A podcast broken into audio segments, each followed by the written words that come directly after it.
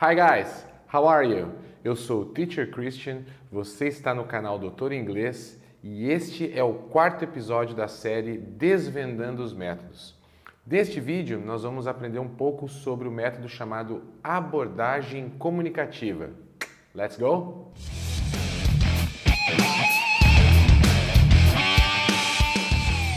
No terceiro episódio da nossa série, nós vimos um pouquinho sobre como surgiu e quais foram as principais características do método audiolingual de ensino de línguas. Nesse método, baseado aí na teoria behaviorista, que defende que a aprendizagem de um idioma pode ser condicionada, os alunos eram programados assim por meio de estímulos externos, como se eles fossem uma máquina mesmo, né? Se você não assistiu esse episódio, clica aqui no card e dá uma conferida porque o conteúdo ficou bem interessante.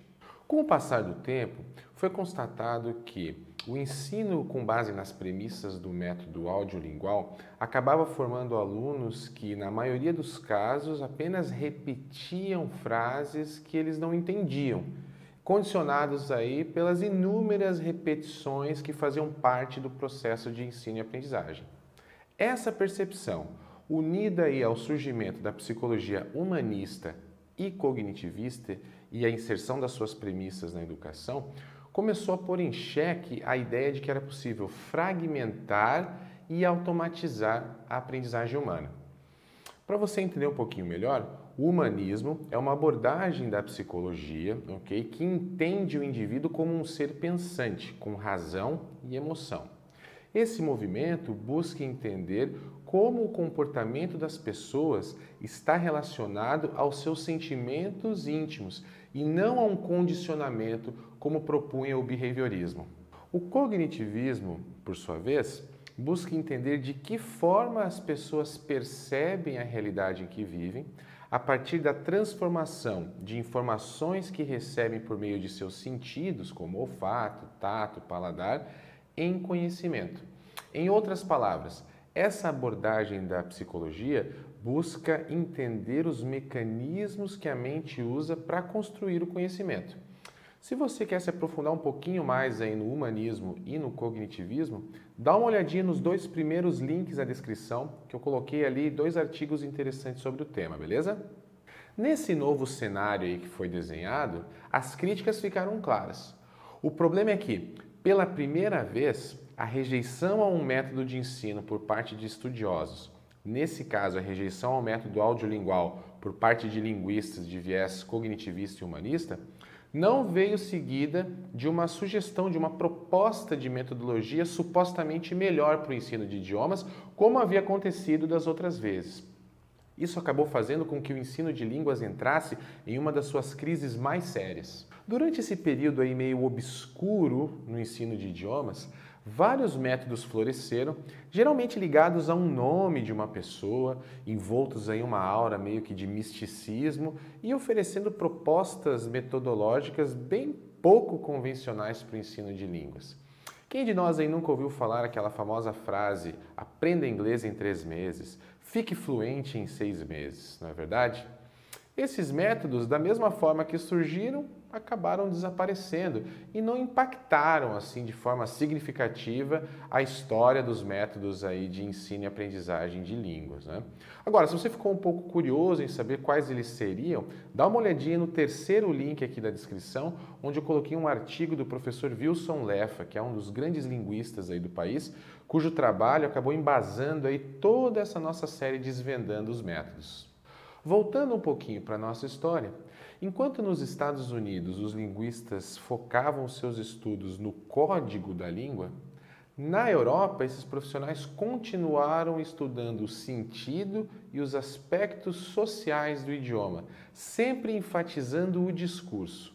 Esses estudos europeus não analisavam somente o texto escrito e falado, mas também as circunstâncias nas quais eles eram produzidos e interpretados. Como assim, Teacher Christian?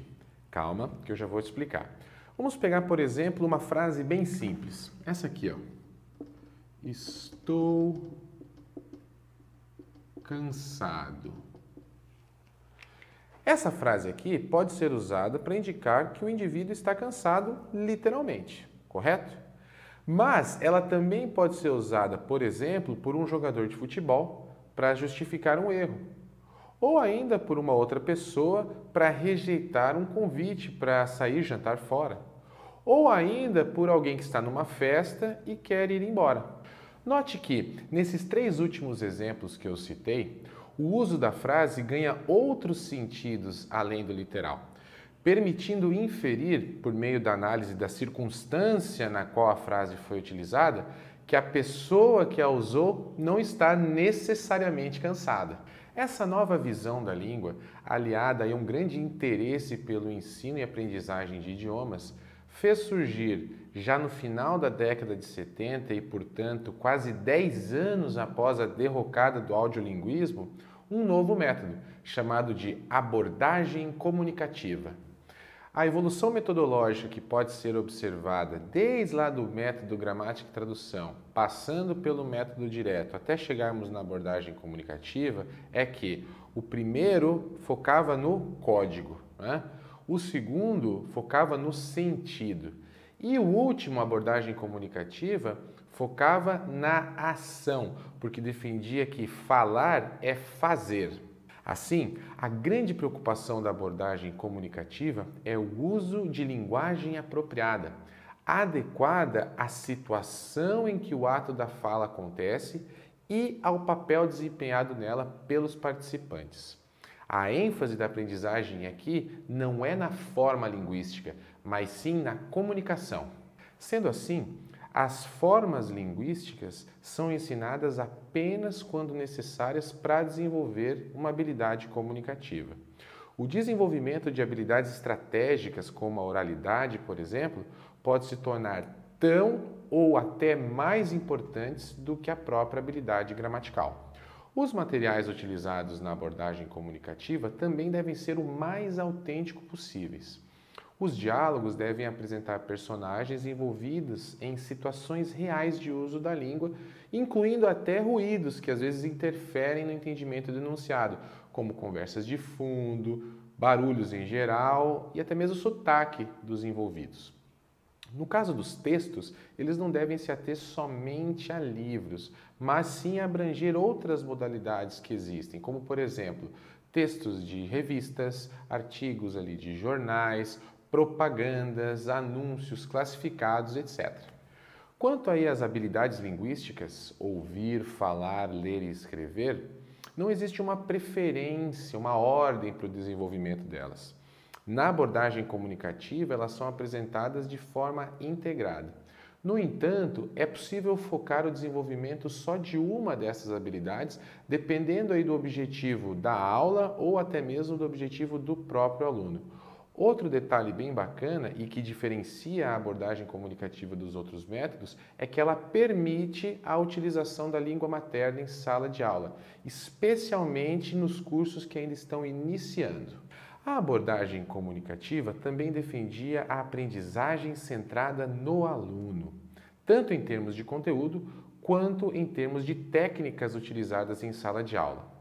Nela, os professores deveriam abandonar o papel de donos do conhecimento e assumir para si o papel de orientador, de guia educacional. Também deveriam ser sensíveis aos interesses dos alunos, motivando a sua participação e aceitando sugestões. Outra questão importante é que, pela primeira vez, um método enxergou o aspecto afetivo como uma variável importante nos processos de ensino e aprendizagem. Por conta dessas características, a abordagem comunicativa gerou um grande entusiasmo em escolas, professores e alunos e parecia ser o método definitivo para o ensino de idiomas. Pois é, parecia. O que ela não contava era com o surgimento das tecnologias digitais de informação e comunicação, que se estabeleceram e mudaram a cultura das pessoas, sugerindo maneiras diferentes e individualizadas das pessoas acessarem informação e construírem conhecimento. Chegávamos com isso então na era do pós-método, um momento que vivemos nos dias de hoje. Mas isso, meus amigos, é assunto para o nosso último episódio da série Desvendando os Métodos de Ensino. Se você gostou desse vídeo, deixe seu like, compartilha ele com seus amigos.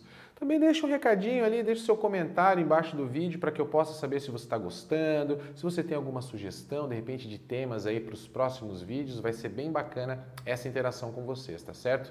Não se esqueça também de se inscrever no canal e ativar as notificações para que você possa ficar sabendo aí de todos os vídeos novos que forem lançados aqui no canal. Também te convido para me seguir aí nas redes sociais, ok? No Instagram, no Facebook, no LinkedIn. Lá sempre vai ter uma novidade a respeito do meu trabalho e do que, que há de novo aí no canal Doutor Inglês, tá certo, pessoal? Vamos continuar desvendando inglês juntos? Hands on!